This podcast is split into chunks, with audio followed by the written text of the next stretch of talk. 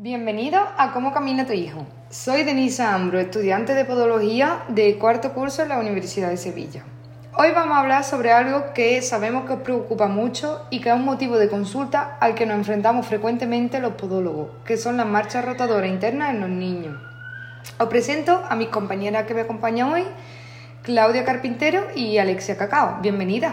Hola Denisa, muchas gracias por invitarnos. Hola Denisa, ¿qué tal? Gracias por invitarnos a tu programa. Muchas gracias a vosotros por venir. Como ya sabéis, los niños eh, van cambiando su manera de desplazarse desde que comienzan a reptar hasta que finalmente llegan a caminar. Muchos de los bebés no completan todas las fases del desarrollo en la marcha.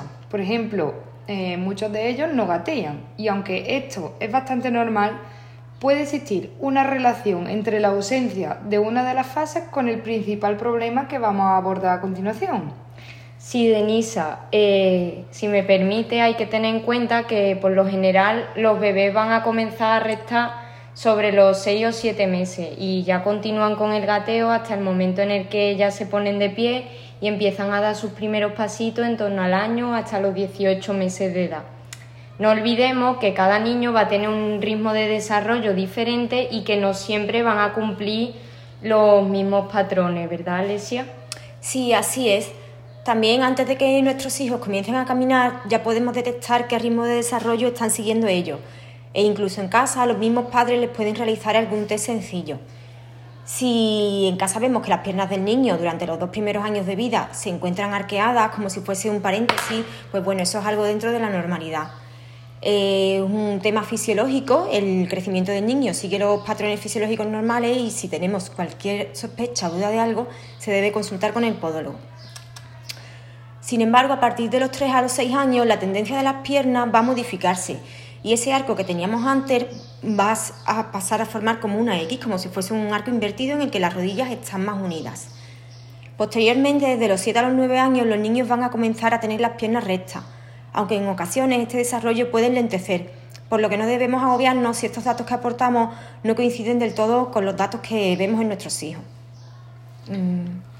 Eh, bueno, pues ahora abordando el tema que nos compete, el niño hasta el tercer año de edad eh, va a presentar un pie gordito. Esto se debe a la grasa plantar, la cual va a ir desapareciendo a partir de los tres años. Cuando esto desaparece, se puede considerar que el, pie del niño está formado, aunque su hueso no se encuentre aún osificado. Es por ello que los niños se pueden comenzar a tratar con órtesis plantares si fuese, si fuese necesario alguna corrección, aunque hay otro tratamiento ortopodológico que sí que podríamos instaurar antes. Bueno, pues eh, ya que sabemos un poco más de la forma de las piernas y de sus pequeños pies, hay que saber que en caso de que hubiese alguna anomalía en el desarrollo, los niños van a ir adquiriendo ciertos hábitos que son más comunes de lo que nos creemos y que son acomodativos para ellos. Claudia, cuéntanos un poco. Claro, pues eh, estos hábitos podemos fijarnos en casa cuando están jugando sentados o están viendo la tele. Si vemos que se sientan mm, de una manera que la llamamos en forma de rana o en W, pues esto se debe a una anteversión del cóndilo femoral, que va a provocar en el niño una marcha rotadora interna, es decir, que sus pies van a mirar hacia adentro cuando camina.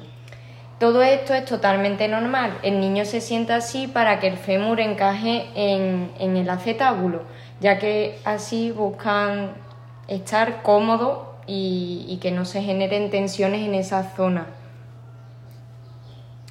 Pues sí, Claudia, esta forma de caminar con los pies hacia adentro y de sentarse también nos derivan otra gran preocupación que sobre todo a la hora de caminar son las caídas. Es algo totalmente normal, ya que los pies del niño al estar hacia adentro chocan hacia a veces y se caen. Es como si se tropezaran con ellos mismos, pero bueno, tampoco es algo que no tenga solución. Y ahora yendo al grano y a lo que más nos suelen preguntar, ¿qué ocurre con esa marcha en la que los pies miran hacia adentro? Pues bien, conllevan algunos problemas de los cuales si se tratan a tiempo eh, se corrigen bastante bien. Según la edad del niño puede ser que esa rotación no necesite tratamiento porque eh, en una etapa del desarrollo hasta los 3 o 4 años una torsión eh, de la tibia interna puede ser algo fisiológico si ha pasado este periodo de tiempo no dude en consultar al podólogo para ver si es necesario instaurar un tratamiento de corrección lo antes posible. Denisa, pues si me permite, eh, voy a indicar algunos consejos previos a la consulta para estos padres que están preocupados eh, y también para ayudarnos a nosotros. Un consejo que os doy es que antes de la consulta repaséis todas estas actitudes que hemos estado comentando anteriormente.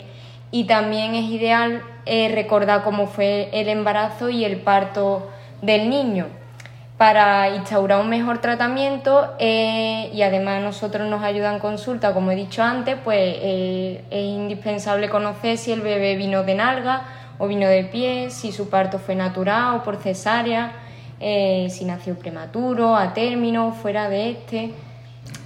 Eh, por lo general, eh, los niños que nacen fuera de término son bebés más grandotes y con poco líquido amniótico. A esto se le llama oligoamnios. Ah, uy, que me he. Oligoamnios. Y es que estos niños, por su tamaño, tienen que acomodarse en el útero y en ocasiones pues adaptan posturas que si se mantienen en el tiempo pueden producir esa marcha en rotación interna. Hay casos en, que aunque los niños no lleguen a los tres años, ya hacen una marcha muy llamativa y, se le pueden empezar a realizar ciertas manipulaciones y otros tratamientos que ayuden a, disminuir esa predisposición.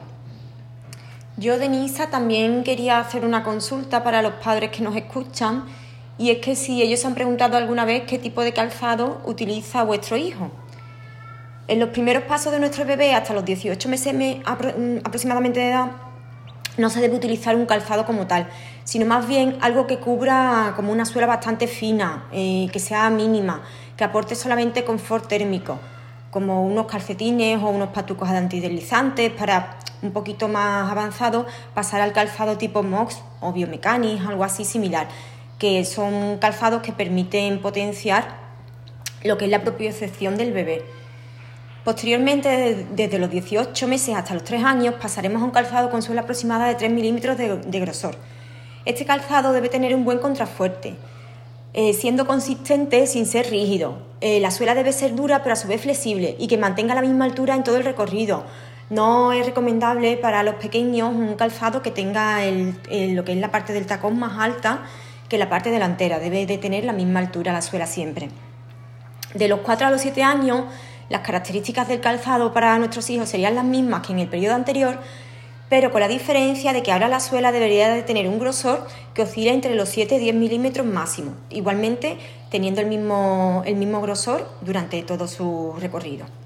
Muchísimas gracias por esta punta, Alesia. Es, es indispensable que nuestros hijos utilicen un buen calzado para favorecer su desarrollo del pie. Y bueno, eh, concluyendo un poco, esperemos que el objetivo de hoy, que era tranquilizaros hasta eh, con estas marchas algo diferente, se haya cumplido. Y, bueno, tengan en cuenta que cuanto antes se trae al niño a consulta, más fácil es para nosotros solucionar el, problema que, que presenten y además disponer de más alternativas de tratamiento, ya que si vienen un pelín más tarde, quizá la alteración se encuentre más rígida y no sea mucho más, un, un pelín más complicado, un poquito más complicado mm, de tratar. Bueno, pues muchas gracias, nos despedimos de vosotros y esperamos que tengáis un buen día y os esperamos en consulta. Muchas gracias, hasta luego.